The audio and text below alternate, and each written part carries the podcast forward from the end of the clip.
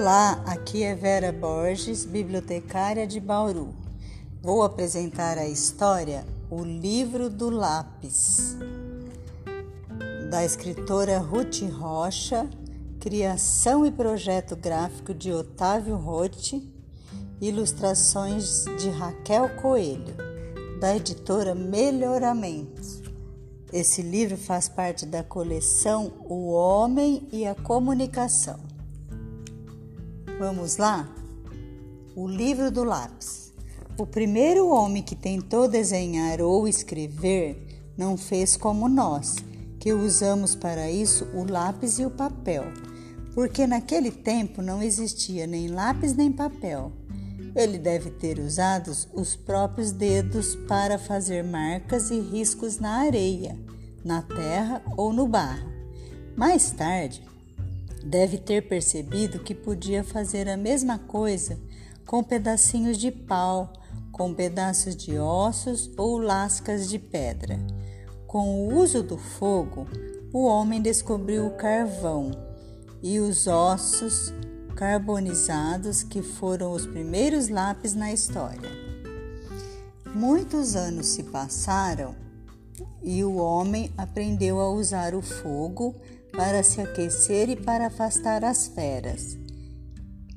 Aprendeu a cozinhar o seu jantar e a cozer sua cerâmica, e aprendeu a proteger o fogo com pedras para que o vento não o apagasse.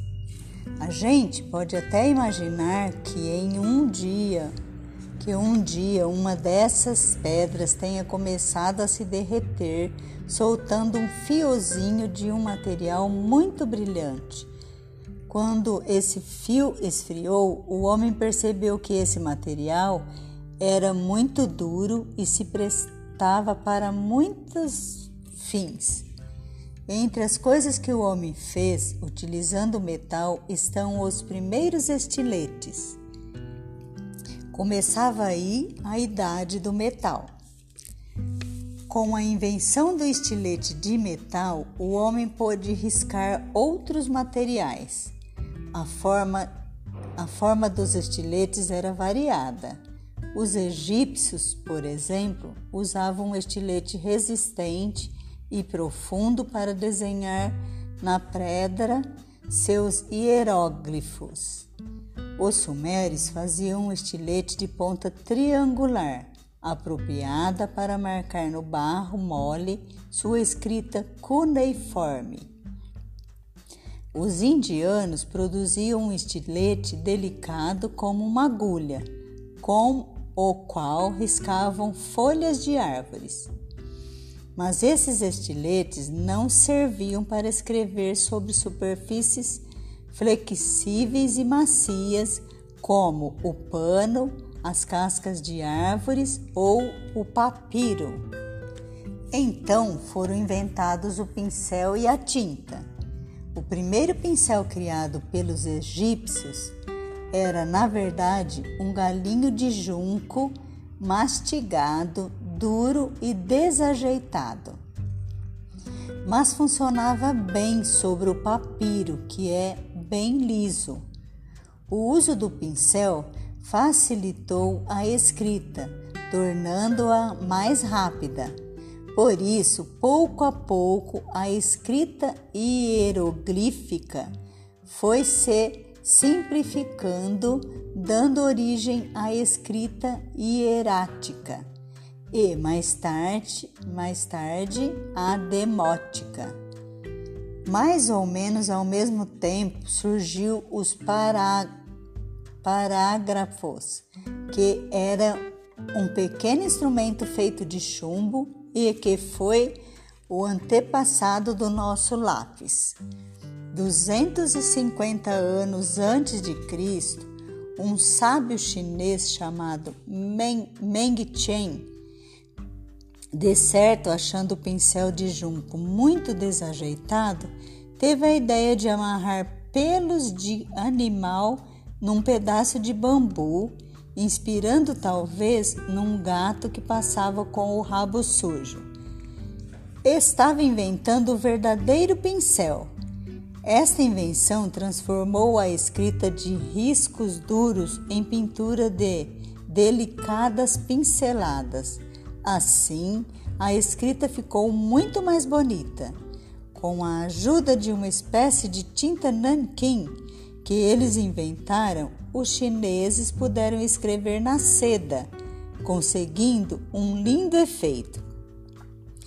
Como se vê, o progresso dos instrumentos de escrever tem tudo a ver com o progresso dos materiais sobre os quais se escreve. Quando surgiu o pergaminho, que é uma pele de carneiro ou bezerro curtida de uma certa maneira, logo foi inventada a primeira caneta. Foram os gregos que, que criaram essa primeira caneta com junco, o mesmo material com o qual se faziam os pincéis antigos. Eles apontavam a extremidade do junco e partiam sua ponta ao meio, para que a tinta ficasse retida pelo junco e fosse saindo aos poucos. Logo mais apareceram as canetas de bambu, feitas da mesma maneira. As canetas de pena de aves vieram em seguida.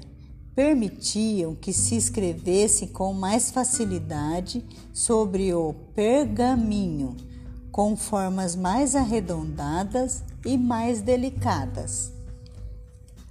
Foi a partir do uso das penas de aves que começaram a aparecer as letras minúsculas e a forma de escrever que usamos hoje, a escrita cursiva ou escrita de mão. Na Europa, durante a Idade Média, as penas de asas de aves foram muito usadas. Penas de ganso, de peru, de pavão e até de corvo. Cada tipo de pena era mais adequado para determinado tipo de trabalho. As penas de cisne se prestavam mais para a escrita. As penas de corvo eram melhores para se fazer linhas.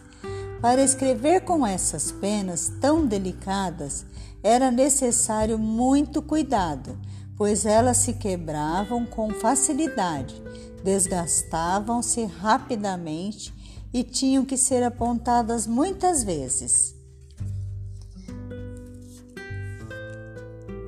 No século XIV e XV, os pintores usavam um bastão feito de chumbo, estanho e bismuto, que fazia o papel de lápis. O lápis de grafite só apareceu no século XVI, quando foi descoberta a primeira jazida de grafite que é o material com o qual fazemos hoje as pontas dos nossos lápis. Foi por essa época que apareceram as primeiras fabricações de lápis. Os primeiros lápis eram feitos com duas tabuinhas, no meio das quais havia uma fatia de grafite, como se fosse um sanduíche.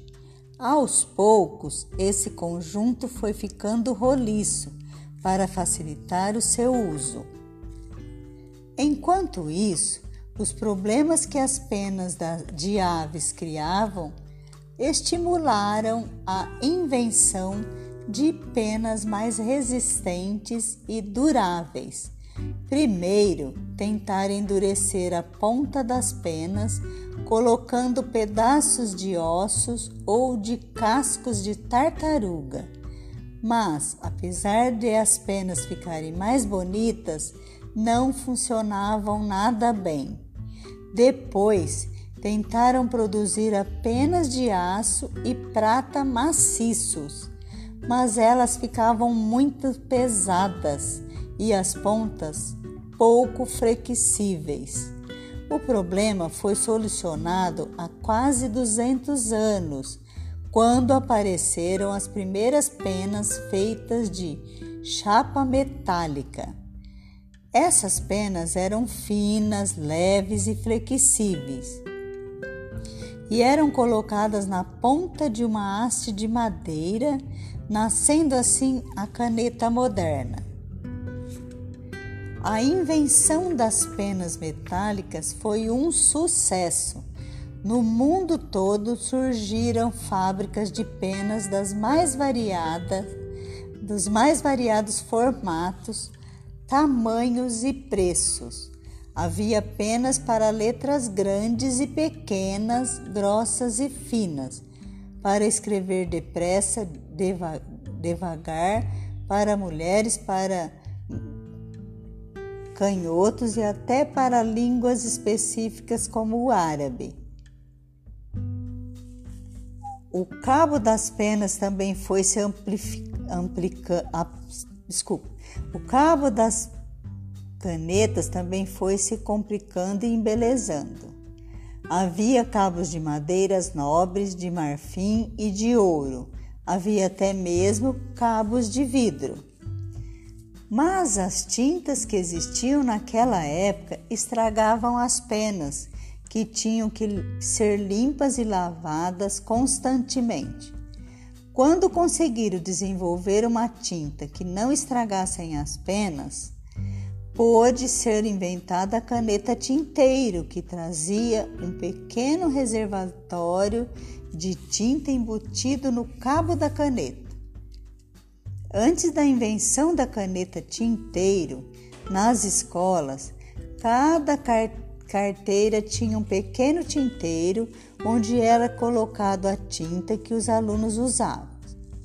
A coisa mais comum nesse tempo era que a tinta derramasse sobre os, os trabalhos, que as crianças sujassem os dedos e a roupa com a tinta e até que os mais levados enfiasse as tranças das meninas nos pequenos tinteiros.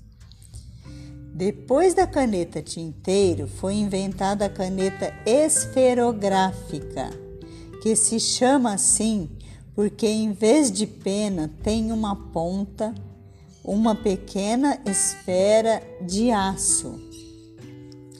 Graças a essa esfera de aço, e a sua tinta oleosa, essa caneta desliza, desliza suavemente sobre o papel.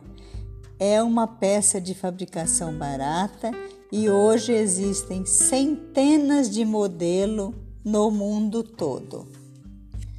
Existem ainda as canetas hidrográficas. Como diz seu nome, essa caneta usa tinta à base de água. No seu interior há uma haste de feltro embebida em tinta. A ponta dessa haste endurecida serve como pena. De descoberta em descoberta, de invenção em invenção, o homem vem aperfeiçoando e enriquecendo seus instrumentos de desenho e de escrita.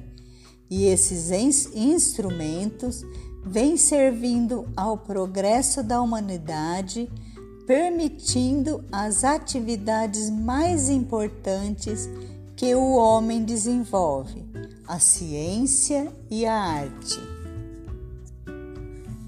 E Fim. Por hora é só. Até breve. Beijos.